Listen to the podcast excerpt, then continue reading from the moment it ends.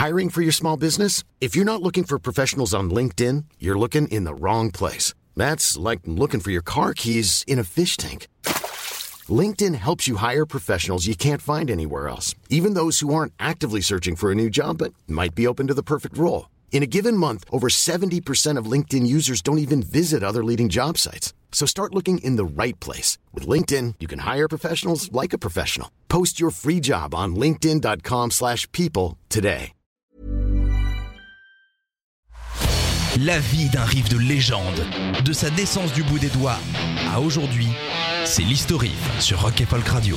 Un riff, c'est comme une moule. Une fois que ça t'a chopé, eh bien ça ne te lâche plus. Alors évidemment, euh, pour la moule, faut être un rocher. Sinon, on est clair, ça n'adhère pas. Aujourd'hui, je vous propose de faire une visite de Los Angeles. Mais attention, pas de ces plages, ces énormes baraques, ces boutiques de weed. Non, là on va être un chouille plus underground. On part sous les ponts avec les Red Hot Chili Peppers. Voici Under the Bridge.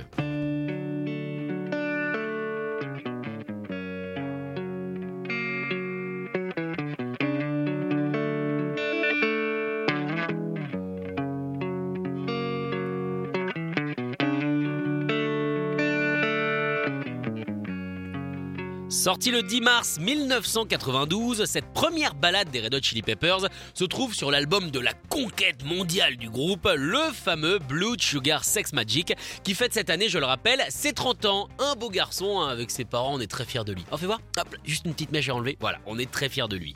Un album enregistré dans l'ancienne maison d'Harry Houdini que le groupe a investi pendant plusieurs semaines. Enfin, quand je dis tout le groupe, c'est plutôt presque tout le groupe. Chad Smith, le batteur, a refusé en prétextant que le lieu était tenté et que donc il ne voulait absolument pas rester là, de peur de croiser un fantôme. Et aussi, ça il le dira plus tard, parce qu'il voulait passer du temps avec sa femme. Mais bon, c'est vrai que ça fait un petit peu plus rock de dire qu'on se barre à cause d'un fantôme fillette assez fâché que d'une soirée cassette vidéo et agendas macadamia notre bretelle avec sa femme. Pardon? Oui, j'ai des goûts très sûrs en matière de glace, c'est gentil de le remarquer.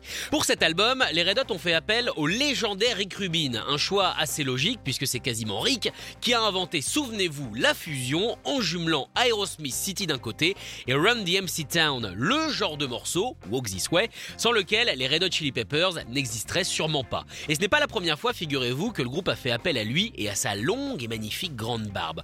En 1987, les Red Hot le voulaient absolument, mais absolument de l'absolutantisme, pour produire The Uplift Mofo Party Plan. Mais le Gandalf de la musique leur avait balancé un You shall not pass des familles. En cause, la consommation beaucoup trop excessive de drogue prise par Anthony Kiedis et Hillel Slovak qui malheureusement en mourra moins d'un an après. Hillel, le meilleur pote d'Anthony, sera remplacé par un petit gamin d'à peine 17 ans avec le logo des Red Hot tatoué sur le poignet, le fameux John Frusciante. Rubin récupère donc cette équipe qui sort tout juste d'un miraculeux Mother's Milk qui a extrêmement bien marché. Et c'est lui qui va les installer dans cette fameuse maison et y monter un véritable studio. Et c'est là que le groupe de coloc, hein, parce qu'on peut les appeler comme ça, va écrire des chansons aussi incroyables que Give It Away, que If You Have to Ask ou encore que Suck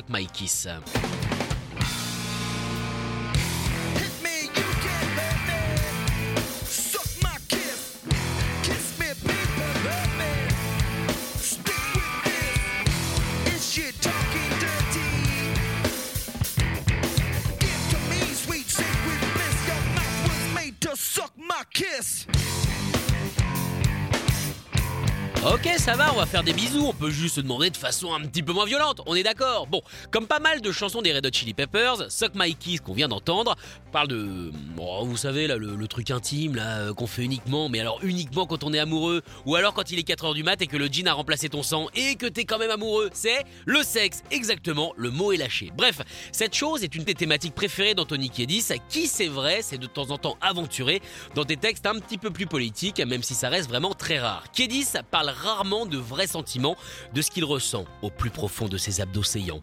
Il lui arrive d'écrire des textes profonds, mais il ne les chante pas. Under the Bridge va totalement changer la donne. En fouillant dans le carnet de notes de Kiedis, Rubin, qui clairement n'a aucune valeur pour l'intimité, va tomber sur un poème. Un poème sur un gars seul, incompris, en manque de repères humains. Il demande directement à Anthony ce que c'est. Kiedis lui explique alors que c'est un texte qu'il a écrit quasiment d'une traite durant un long trajet en bagnole, pendant lequel, eh bien, les yeux dans le vague, il a repensé à son grand pote Hillel. On est seulement deux ans après sa disparition et Kiedis n'a donc toujours pas trouvé de nouveaux partenaires, de nouveaux complices. D'ailleurs, ça va être très compliqué pour lui.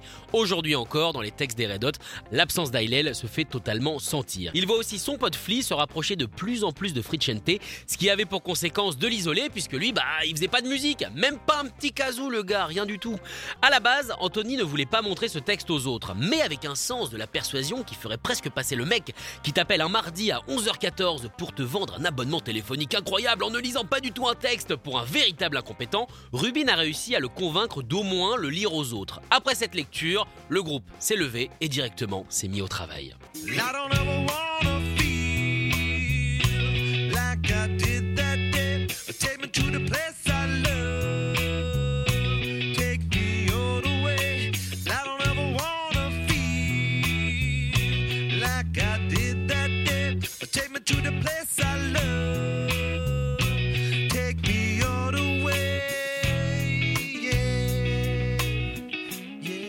Serais prêt à parier 25 euros que vous avez fait les yéyés. Non mais mentez pas, on est obligé de faire ces yéyés, c'est comme ça. Pour les accords, Frusciante a décidé de contrebalancer le côté un petit peu cafard de la chanson avec un son un petit peu joyeux. Et pour ça, il a emprunté des suites d'accords à des légendes, Hendrix, Bowie ou encore Mark Bolan en s'inspirant d'un morceau de T-Rex, le fameux Rip-Off, ce qui rend la chose évidemment totalement ironique. Le groupe va alors bosser sans relâche sur le morceau Under the Bridge. Cette chanson va s'avérer être un véritable challenge, non pas pour les musiciens, mais surtout pour Anthony Kiedis. En général, avec les Red Hot, il rappe. Et là, mon gars, eh ben, il faut chanter.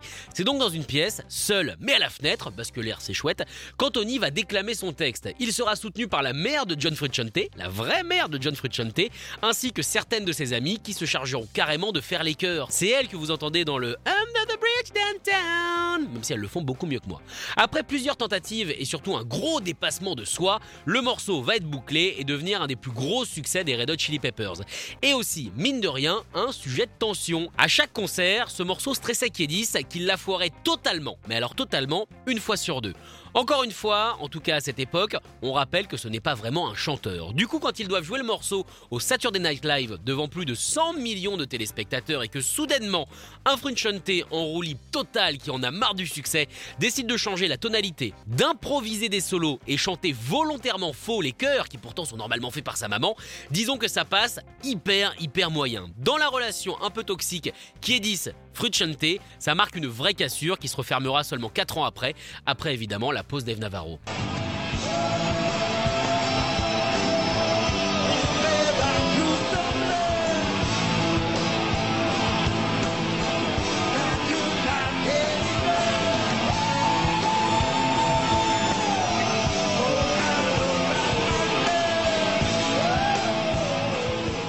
Conseille d'aller voir la vidéo du Saturday Night Live juste pour voir les yeux d'Anthony Kiedis en train de regarder John Frusciante faire donc ce qu'on peut appeler aujourd'hui les plus beaux chœurs du monde. C'est l'heure des reprises maintenant et je vous propose de commencer avec le groupe All Saint qui a repris le morceau en 1997 avec dedans des vrais bruits de voitures de Los Angeles. Oh, c'est génial.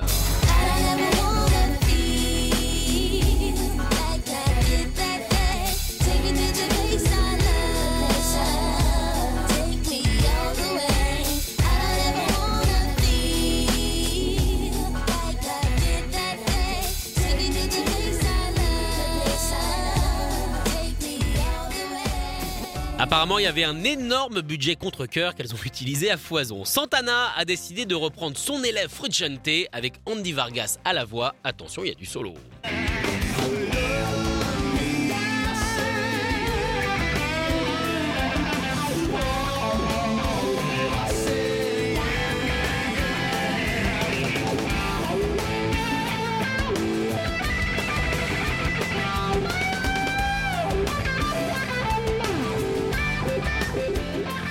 Et enfin, on conclut avec Ella Kelaiset, nos Finlandais préférés, parce qu'on n'en connaît pas d'autres. hein. Le groupe a repris la chanson qui s'appelle maintenant, notez bien, Umpan Ala. Ça se chante moins bien, mais c'est rigolo. euh.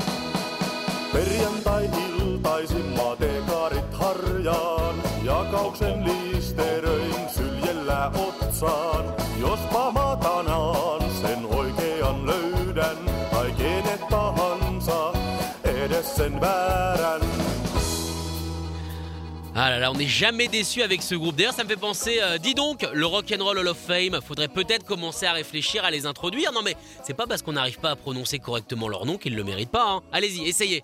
Non, c'est raté. Non mais c'est dommage, mais c'est bien tenté. Retrouvez l'historif en podcast sur rock'n'folk.com.